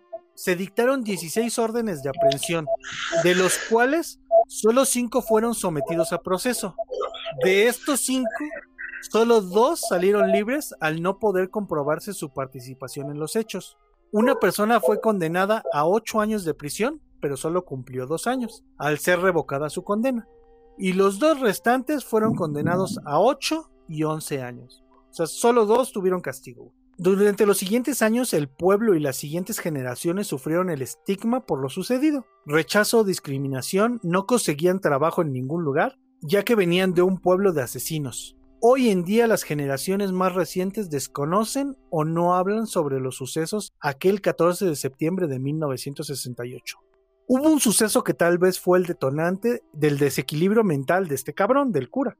Un mes antes del linchamiento, el CCI, Central Campesina Independiente, que era el otro grupo político de, que estaba en contra del cura, entraron a Canoa para hacer un mitin en apoyo a los agricultores del pueblo, por lo que el padre al ver esta terrible situación convocó en la iglesia por medio de las campanas a sus feligreses y a sus aliados, les ofreció pulque y, los empezó, y les empezó a hacer un lavado de cabeza, diciéndoles que ya, estaba, ya estaban ahí los comunistas, los enemigos de Dios, y que estaban ahí por una única cosa, convertirlos en ateo. Te digo que es lo más pendejo que puede decir este güey, pero bueno, le funcionó. Entonces mandó a las autoridades del pueblo, encabezados por el comandante de la policía, a decirles a los del CCI que ahí en ese pueblo no se podían hacer unos pinches mítines y los corrieron del pueblo párroco local había logrado a través de los sermones dominicales crear una representación siniestra de los estudiantes, que tachaba de comunistas y ateos, que atentaban contra la religión cristiana. Asimismo, él traía una cuenta pendiente con los estudiantes poblanos, pues estos habían derrocado de la gubernatura a Antonio Nava Castillo en 1963, quien era su amigo cercano y aliado de los propios caciques de Canoa. Los alumnos siempre que se junten van a poder lograr cosas grandes como tirar a un pendejo como este. Ante este suceso, pues el cura vio en peligro sus intereses, su pueblo, que tanto le había costado amañar. Entonces, pues tuvo que capacitar a los feligreses durante los sermones de los domingos. Instigó al pueblo a abrir los ojos de lo que estaba pasando en ese momento, ya que el movimiento, como les digo, de la, del movimiento estudiantil estaba a todo en la Ciudad de México. Y la gente al no hablar y menos leer en español, pues no se enteraban de las noticias más que los que el cura les decía. Entonces el cura les dio la idea de, que el comunismo quería quitarle su religión, atentar contra ella, que eran ladrones, que querían quitarle sus tierras, la, llevarse a sus hijos, quitarles los pocos que tenían, pero el y y hacerlos ateos. pero el verdadero peligro no eran los comunistas, sino esos malditos estudiantes comunistas, güey, que andaban haciendo desmadres en la capital malhechores, ateos y enemigos de Dios. Les vendió la siniestra representación de cómo eran vistos los estudiantes en esa época por la iglesia y por una parte de la población.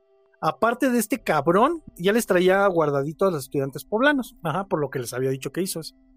Unos días antes del linchamiento de los, de los jóvenes, el CCI, que no era fácil de amedrentar, realizó otra reunión en San Miguel Canoa, pero en esta ocasión el cura llamó por teléfono a los policías para echarlos del pueblo, ya que decían que estos pelafustanes eran una amenaza para el lugar, tanto económico como políticamente, así que por medio de la violencia instigó a los feligreses a correr a los del CCI del pueblo, güey. A los del CCI les fue barato, güey, porque este cabrón lo único que hizo fue que los corrieran, güey. O sea, el pueblo iba tras ellos, pero se alcanzaron a salir, güey, antes de que, de que se los chingaran.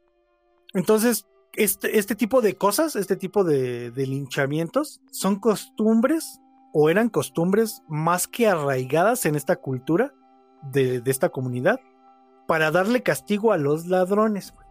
O sea, era como trataban a los ladrones con linchamientos. Que no nada más en, esta, en este pueblo, hay muchas ciudades en lo que sucede. Pues nada más ahorita me queda nada más que darle los datos curiosos, que de verdad estoy muy emputado en este momento, de verdad, aunque ya lo había escrito y, ya sabía qué trataba. Estoy muy emputado, güey. Muy, muy emputado, güey.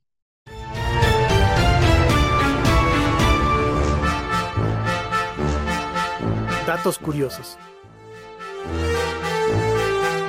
En 1975, durante cinco semanas, se rodó la película llamada Canoa, la cual está inspirada en el caso. Está dirigida por Felipe Casals. Por obvias razones no se pudo grabar en el lugar de los sucesos y se tuvo que rodar en el pueblo de Santa Rita, Tlahuapan, Puebla, que está en el otro lado de la Malinche, donde tuvieron que engañar al cura de Santa Rita diciéndole que la filmación trataría de tres estudiantes quienes querían abusar de una joven. El cura dijo, no le veo problema, que solo pues les encargaba una pequeña donación de 14 mil pesos, güey. Solo me entregan mil pesos ante todo el mundo y en la sacristía me dan los otros tres. No mami. El guion se escribió tratando de ser lo más fiel posible a la historia, por lo que se escribió con la ayuda de las entrevistas de los supervivientes y participantes. Los primeros buscaban justicia y dar a conocer los, los peligrosos alcances a los que puede llegar el fanatismo. En el momento de la, grava- de la grabación, se vio infiltrada por extras procedentes de San Miguel Canoa, güey. O sea, No varios- varios güeyes de San Miguel Canoa se fueron a meter a la, a la filmación para ver de qué trataba la historia, güey. Felipe Cals cuenta, era imposible distinguir quiénes eran de ahí y quiénes no. Hubo ciertos problemas de violencia que no llegaron a más. Como era de esperarse, cuando se, estrenó la película, causó una gran polémica entre la sociedad y miembros de la Iglesia Católica. Algunos hartos jerarcas exigieron a sus feligreses no fueran a ver esa pinche película. Después del estreno y durante ocho meses más aproximadamente, Felipe Cals comenzó a recibir anónimos escritos en tinta verde, güey, amenazándolo y diciéndole cómo sería su muerte y la de sus hijos. Por obvias razones, el director nunca pudo pisar San Miguel Canoa desde entonces. Está bien cabrón eso, güey. O sea, ya, ya, ya las amenazas, güey, que lleguen por escritas, güey. No mami.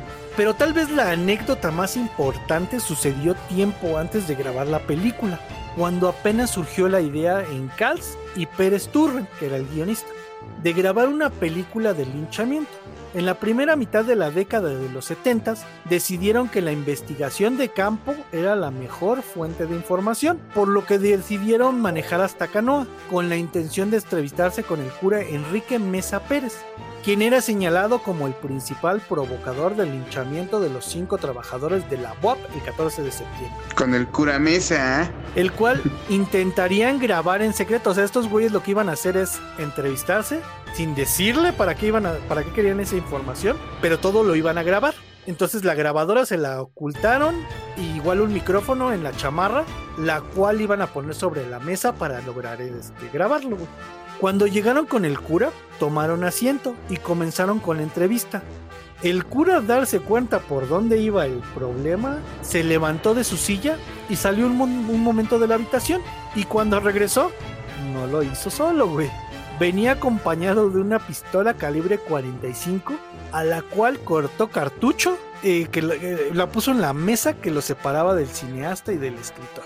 Los cuales a ver la 45 enfrente de ellos voltearon a ver al cura, otra vez a la 45, otra vez al cura y decidieron continuar. viviendo y terminaron la entrevista, tomaron su chamarra con la grabación, salieron del curat y se subieron a su bochito y vámonos de regreso a México.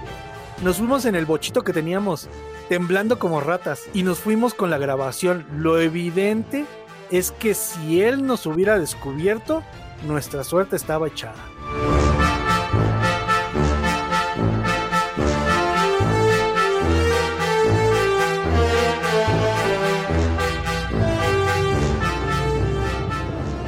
Eh, Felipe Cals comenta que la salvajía no fue en su, en su totalidad en la película, lo redujo lo más posible, güey. Quien haya visto la película está muy cabrona, güey. ¿Tú la has visto? No, cuando supe del caso te digo que me lo contó mi, mi pareja. Entonces eh, la buscamos y me parece que está completa en YouTube. Sí, está. Pero, pero igual por la chamba es raro cuando llegamos con tiempo o cuando llegamos enteros, ¿no? Entonces la íbamos a poner y no, ya estábamos bien cansados y no, no la pusimos. Bueno, pues eh, si alguien se quiere aventar a verla, camaradas, este, Aluminatis, Tataranietos, eh, está fuerte la película. Muy fuerte. Imagínense que dice que no pudo meter todo lo, lo que representaba la película y lo tuvo que y lo tuvo que reducir a lo más soportable. Entonces, Yo me la echo mañana, yo creo. nada más pónganse en cuenta de cómo está la película.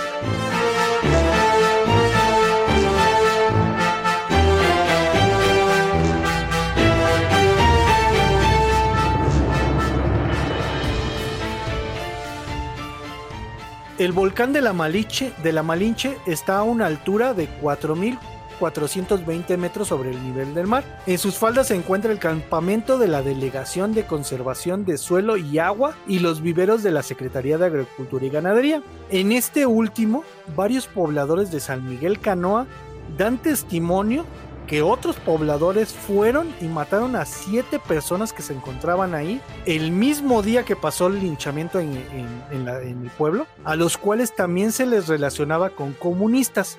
Pero de este hecho no hay nada que pueda comprobarlo, solo testimonios de algunos pobladores que denunciaron el hecho. O sea, agarraron parejo estos cabrones, güey. No mami.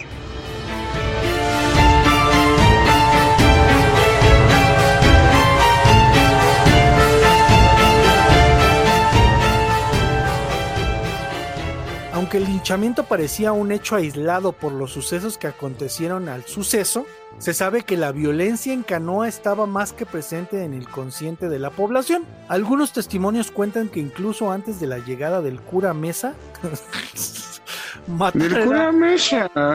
matar era un oficio, güey.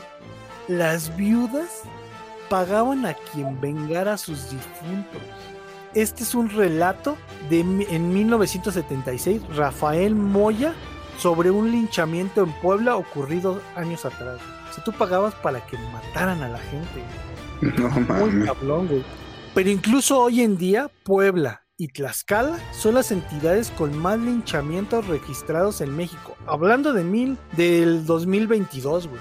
Aunque también hay casos en Tabasco, Chiapas, Durango, Oaxaca, Estado de México, Veracruz e Hidalgo.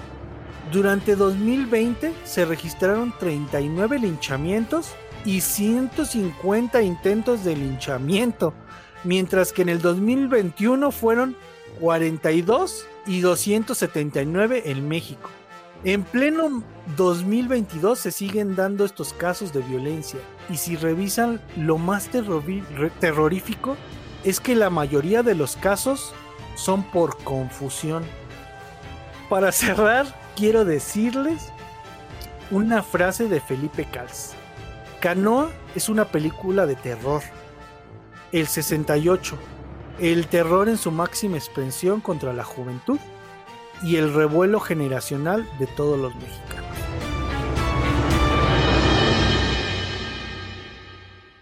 Entonces, pues con esto terminamos el capítulo, camaradas. Fuerte para empezar la temporada. Mm, Como se pueden dar cuenta, el linchamiento no tiene mucho que ver con la época. Acabo de darles los números del pleno 2022 de cómo estamos. Y en ocasiones yo creo que también ni siquiera con el estrato social. El otro día estaba escuchando el capítulo, un capítulo del Dollop en el que hablan de el secuestro de, no recuerdo cómo se llama el capítulo, pero es el secuestro de no sé quién, y secuestran a un güey, y el pueblo, que es un pueblo de dinero, lincha a los, saca de la cárcel a los dos, a los dos güeyes que secuestraron a, a este compa, y los linchan, güey. Y los linchan, yo creo que igual o peor que aquí en Canoa, güey. Entonces, muchas veces el estrato social tampoco tiene nada que ver con, con este tipo de situaciones. Es que está interesante porque a final de cuentas, a mí que me gusta tanto el terror, siempre se habla de, de, de este miedo a, a, salir del contexto, ¿no? Por eso también se dan tanto estas cuestiones de, de, del terror cuando te sales del camino y que entonces tu contexto de ir de vacaciones o de ir en un, en un viaje por carretera se, se vuelve ya exagerado con, con los hillbills y todo esto, ¿no? De, de los que fuera del camino te matan. -huh. Pero esta cuestión de sacar del contexto, fíjate que, que sería muy interesante revisar cómo no sé si solo sea en México de esta manera tan abrupta Eso o a nivel esta... mundial. Perdón, el no, de, me refiero el a, en Estados Unidos. No, pero me refiero en general a esta cuestión de del miedo a de las generaciones.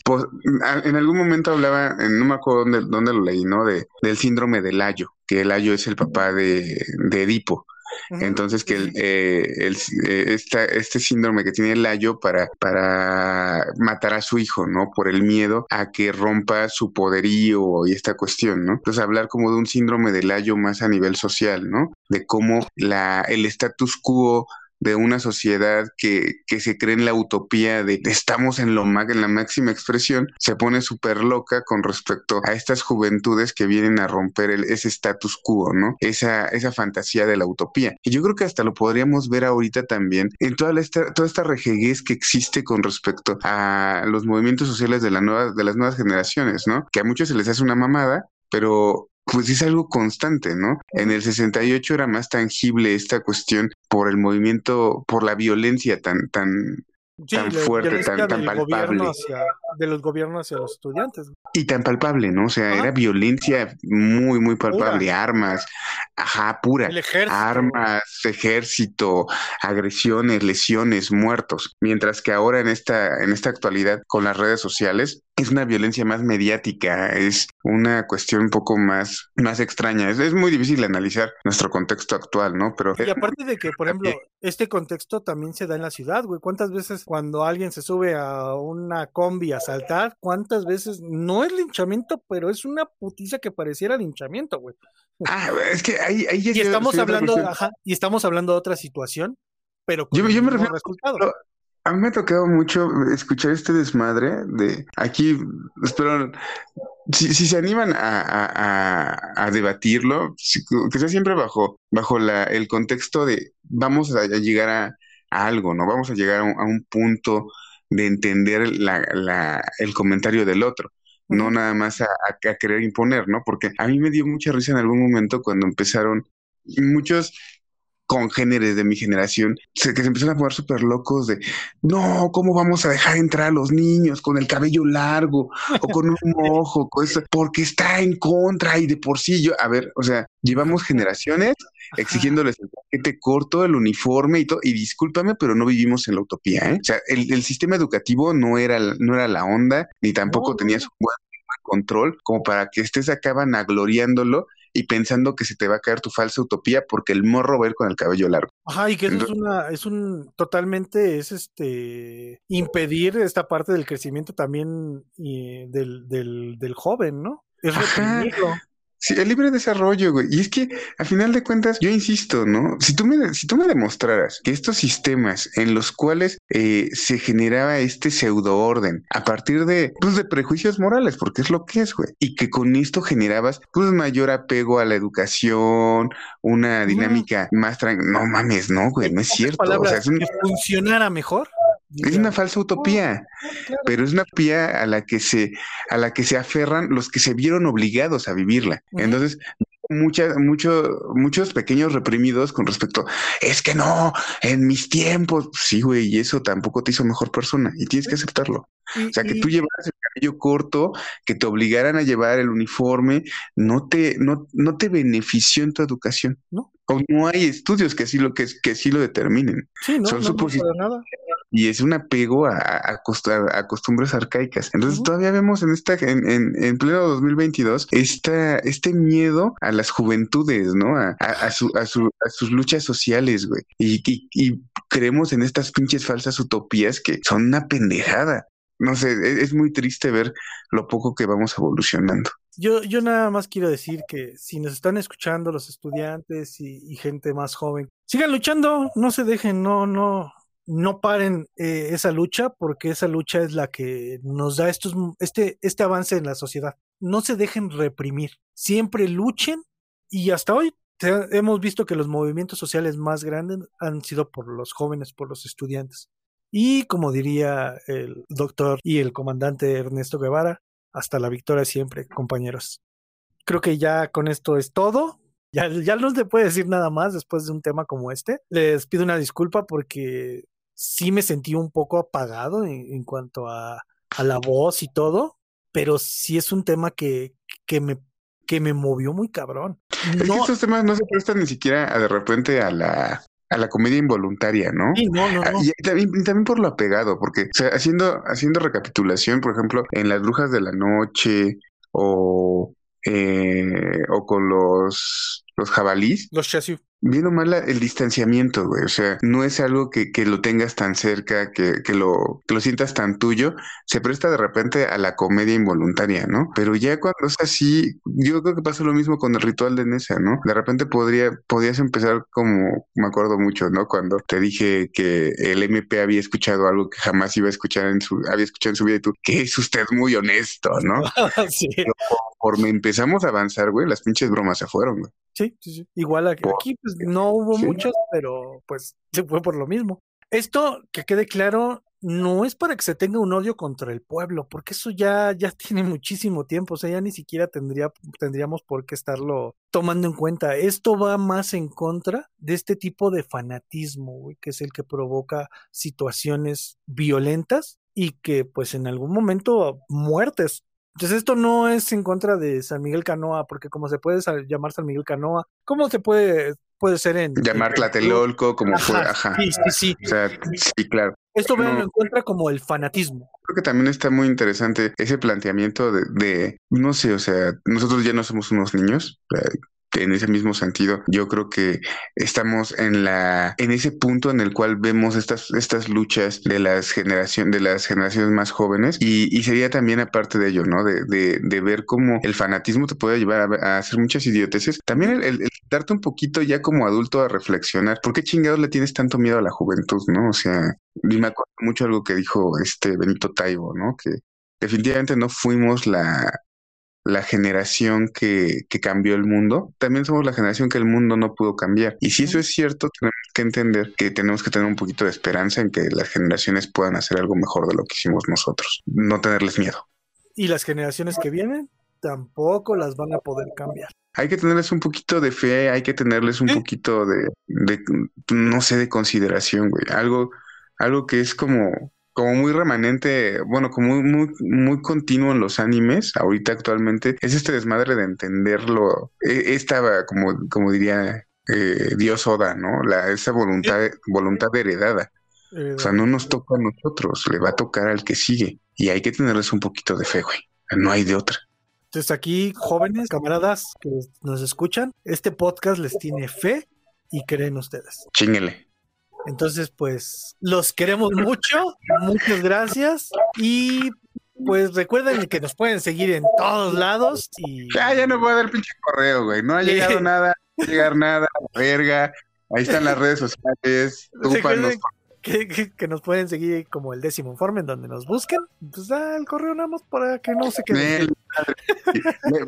en otro capítulo, los doy en otros capítulos. Okay. Entonces, camaradas, pues no me queda más que decirles que recuerden ser siempre el décimo informe. Y no somos los mejores, pero definitivamente lo podremos hacer peor, aunque ya empiezo a dudarlo.